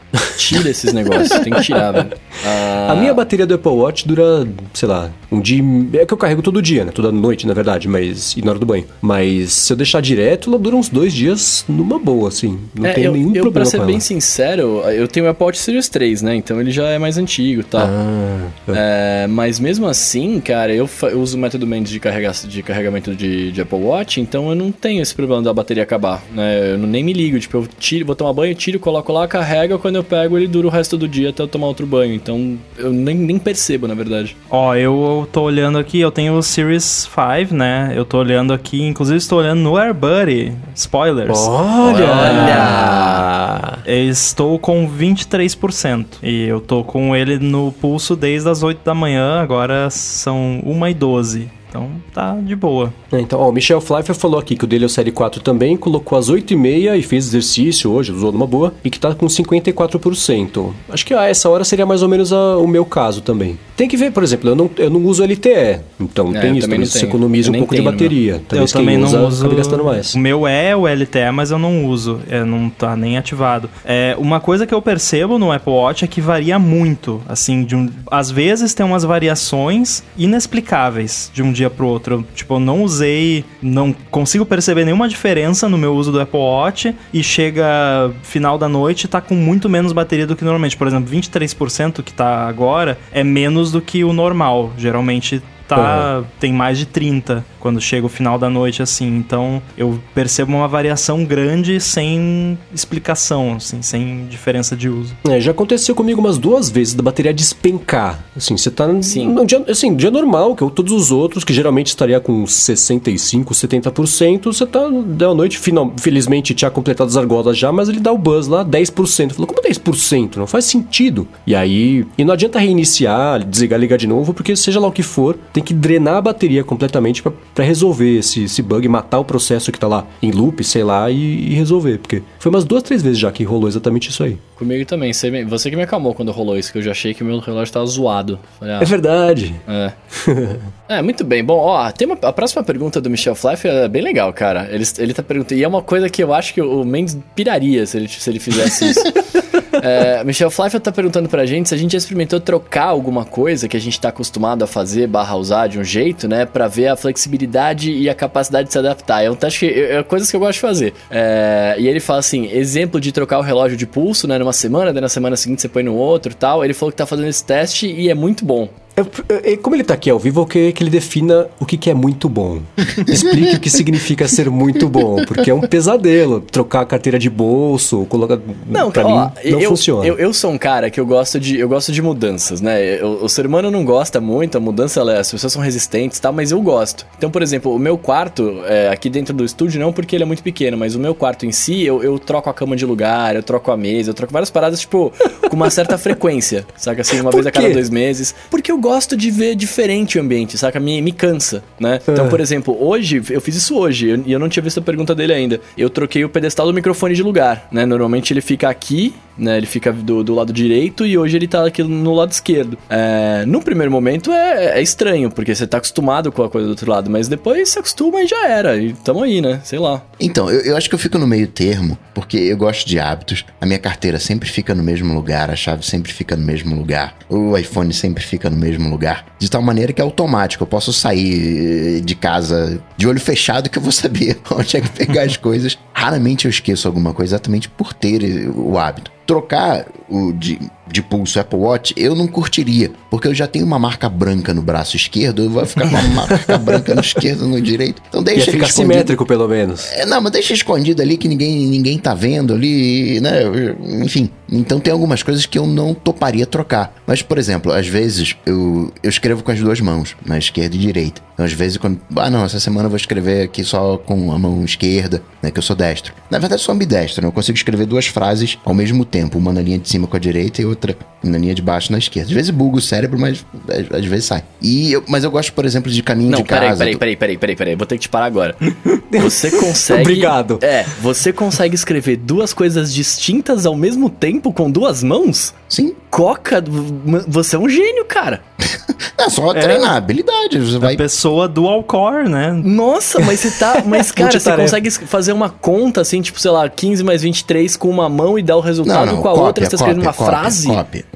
cópia. Ah, cópia já. Ah, não, Ah. porque conta aí já tá querendo demais também, né? Não tem um coprocessador matemático.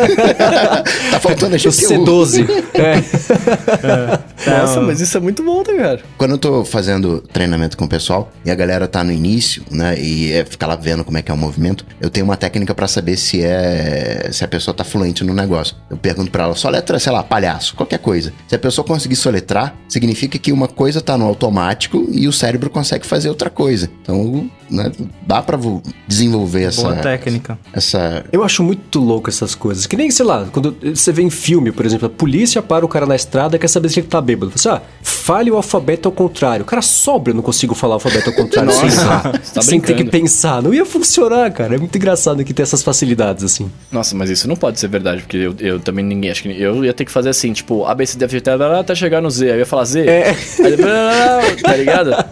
Não dá. De, ia- ia de bloco, né? X, É. Y, Z, ah, pera, Z, Y, X. É, então. Mas é, eu não tenho a menor capacidade de lidar com essa- esse tipo de mudança. Eu já tentei fazer isso. Ah, deixa eu exercitar meu cérebro, deixar ele jovem, deixar ele mais ativo, durar mais.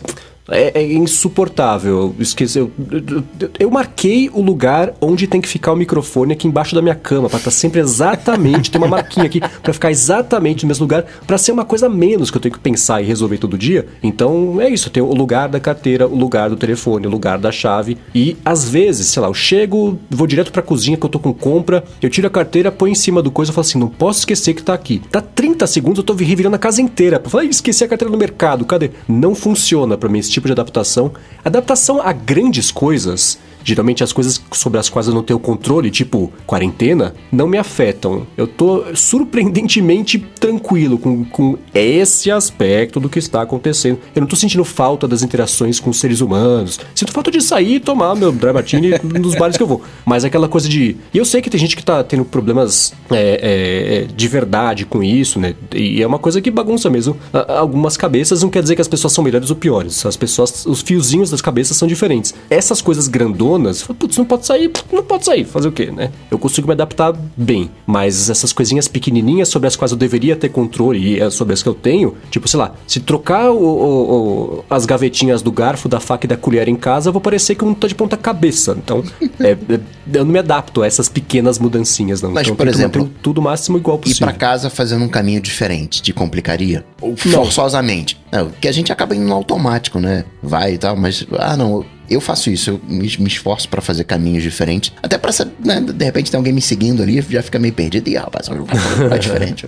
É, isso aí não tem problema não. Então, Eu, inclusive, faço porque é uma mudança de cenário. Faz os dias não serem tão iguais na parte que, que dá pra não ser tão igual. Eu sou que nem o Mendes, eu sou uma criatura de hábito e, e eu gosto de. Eu tenho protocolos pras coisas e processos pras coisas e eu faço daquele jeito porque funciona. Que nem o negócio de mudar, mudar talher de lugar, cara, eu tenho. Eu, eu cozinho bastante aqui e aí eu tenho a gaveta dos temperos, tá- cada tempero tem o- a sua localização geográfica. Não que seja organizado, é meio bagunçado, vai jogando ali e tal, mas tá tudo mais ou menos no mesmo, sempre no mesmo quadrante. Porque eu tô ali fazendo um negócio, o fogão tá aqui do lado, eu vou ali, pum, abro, pego, eu nem preciso olhar direito, só pelo formato do, da embalagem eu já sei o que, que eu tô pegando. É a mesma coisa com talheres, outros utensílios, panela, tudo, né, no mesmo lugar. É, negócio de carteira também, é, tudo... Eu, eu gosto de, de ter esses, esses processos porque aí eu libero a cabeça pra pensar em outras coisas e não nesse tipo de coisa, né? E não acaba colocando açúcar no feijão por engano.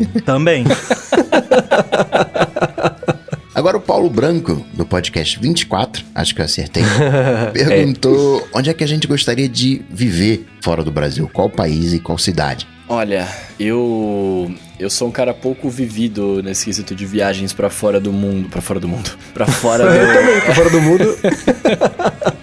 pra fora do, pra fora do Brasil. Eu fui. Eu fui pra poucos lugares. Eu fui só pros Estados Unidos, pra Argentina e. acho que só, cara. É, pra fora do Brasil só isso. E eu não tenho muita. Eu, eu- eu, assim, eu já, já viajei muito pelo Google Street, Street View aí, mas eu, eu não tenho muita curiosidade em conhecer lugares de fora, né? Então, assim, eu acho que eu- se eu fosse morar fora daqui mesmo, eu iria talvez pra São Francisco, cara, que é uma cidade que eu gosto muito, muito, muito, e só. Senão eu ficaria aqui mesmo. Tem cidades que são lindas, né? Mas como viver, né? E aí, residência e tal. E as trocas que você acaba fazendo, né? Que você vai ter que conviver com o trânsito, né? A maneira que a galera se desloca com o governo, com a questão de privacidade, como é que é o, o- sistema de saúde, as trocas, né? Que você faz. Que no final das contas é tudo mais ou menos a mesma coisa, né? Não muda muito. Só que aqui, né, a gente faz algumas trocas, lá se faz algumas outras trocas. No geral, o que eu acho mais harmônico, as trocas que eu acho mais convenientes pra mim seria Reino Unido, gostaria de morar em Londres. É, eu, eu acho interessante é, é, essa ideia do, do Bruno, porque eu sou justamente o contrário. Eu jamais iria querer morar em São Francisco ou qualquer lugar em Silicon Valley, porque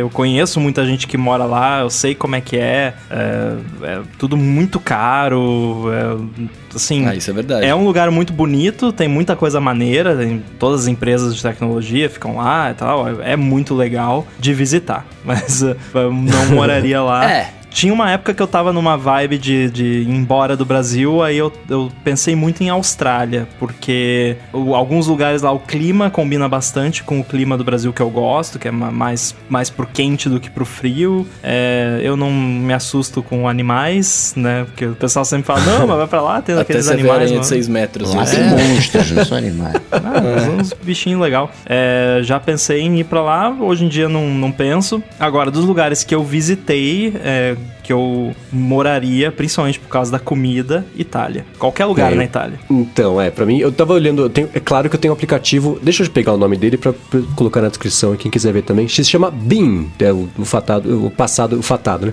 O passado de, de, de Bi.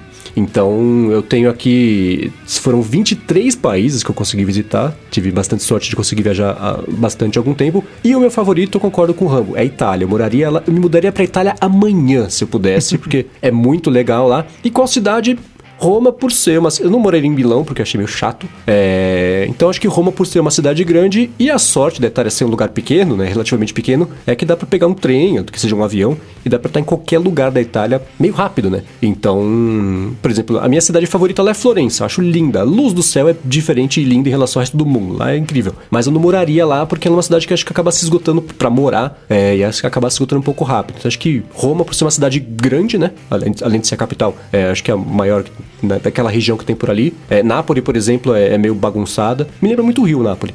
Mas Roma seria a minha escolha, pra, mas não passaria um fim de semana em Roma.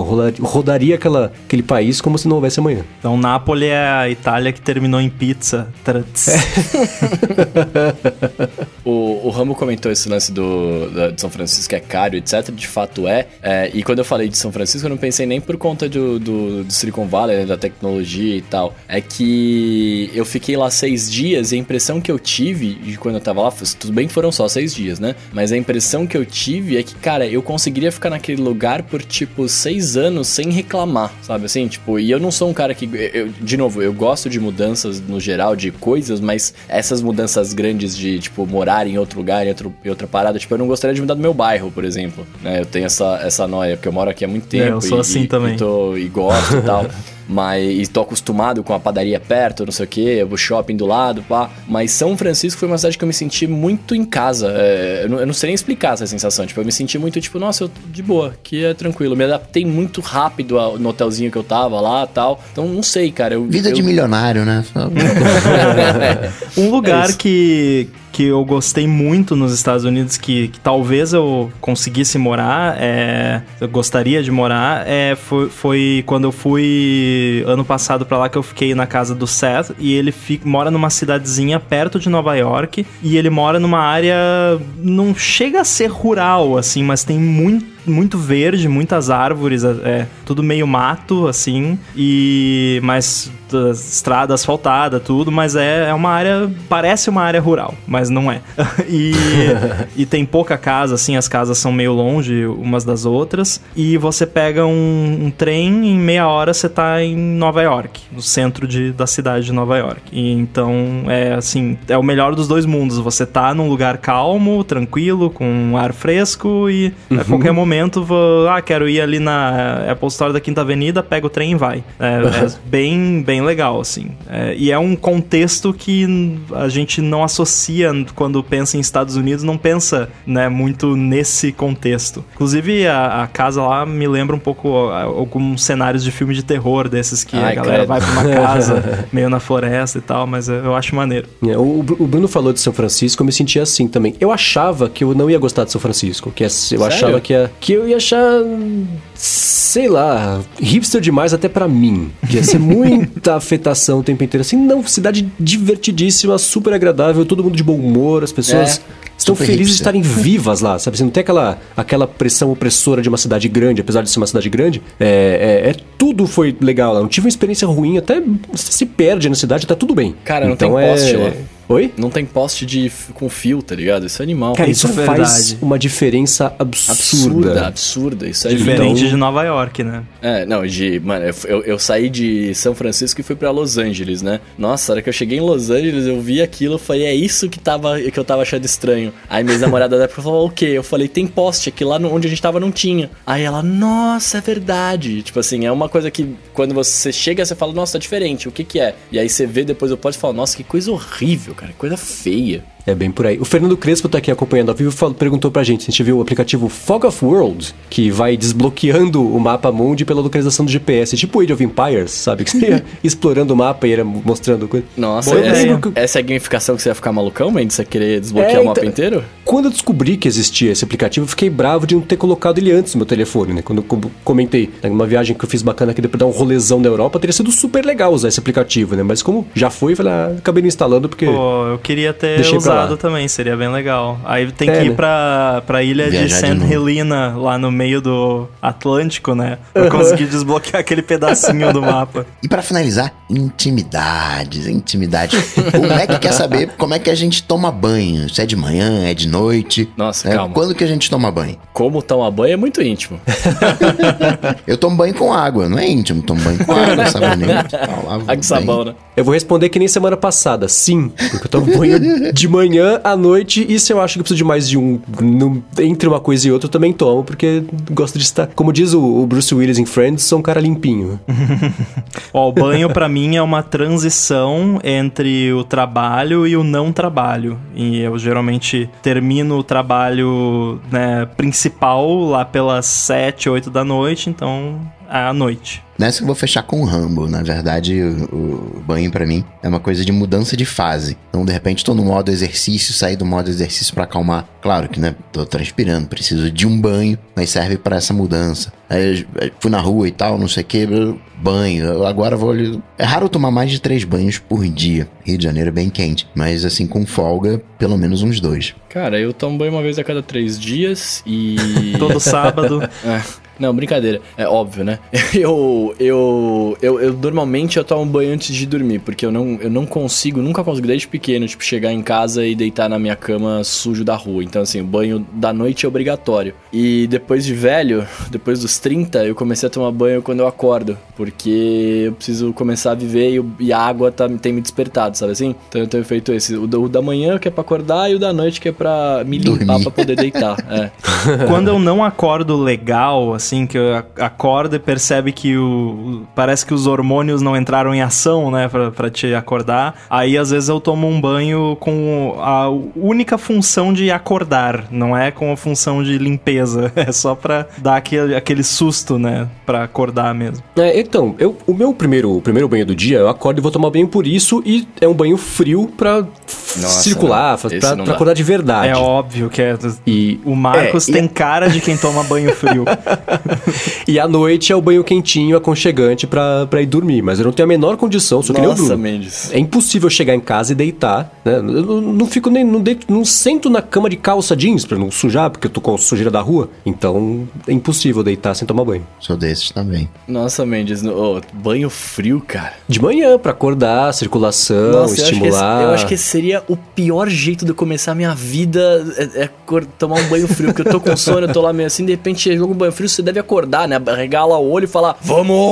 Né? Tipo, Mas é, mas Bruno, qu- quando você você não joga água, você não vai na pia e joga uma água fria no rosto quando você acorda? Não, não, não, não Porque existe uma coisa chamada, acho que é drowning reflex, uma coisa assim, Hum. que quando o seu rosto entra em contato com água fria, os seus batimentos cardíacos aumentam. E por É, isso que a gente isso. joga água fria na cara pra acordar. Mesmo quando eu tomo banho de manhã, que eu não tomo banho frio, mas eu sempre vou na, na pia e jogo uma água gelada na cara pra dar aquele... Nossa, sério. Dar um, um jump start no, no coração.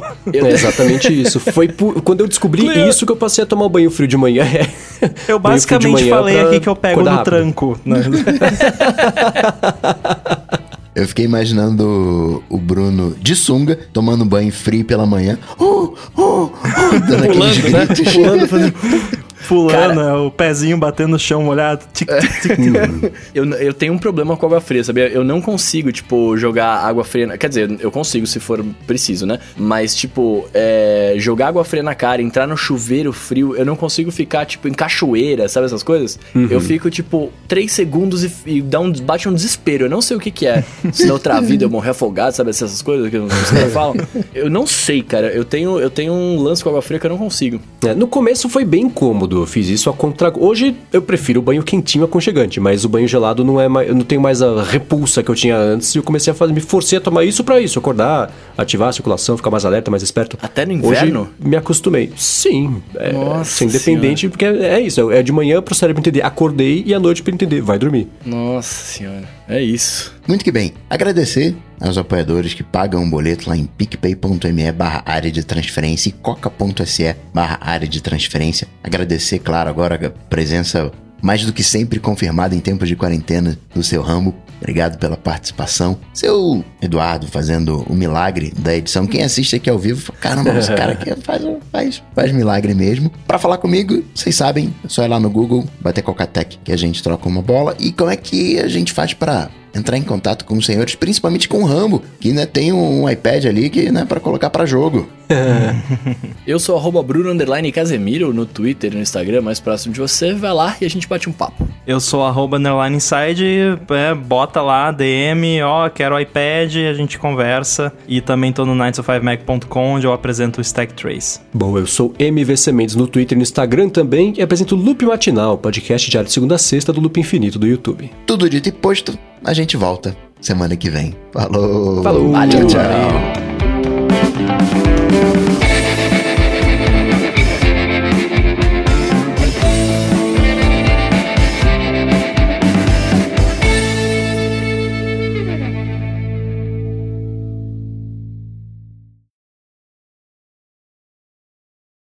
Sabe o que é legal na Touch Bar? É... Eu posso mandar gravar pelo QuickTime na Touch Bar, achei da hora isso. Olha, Você pode lá e- também esbarrar no stop no meio da gravação sem perceber. não fala isso! Poxa, eu tô um pouco chateado agora.